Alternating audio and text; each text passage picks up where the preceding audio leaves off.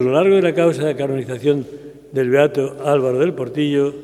muchos testigos, testigos eclesiásticos y cardenales y obispos, han puesto de manifiesto que sabía crear a su alrededor un eficaz clima de confianza y de trabajo.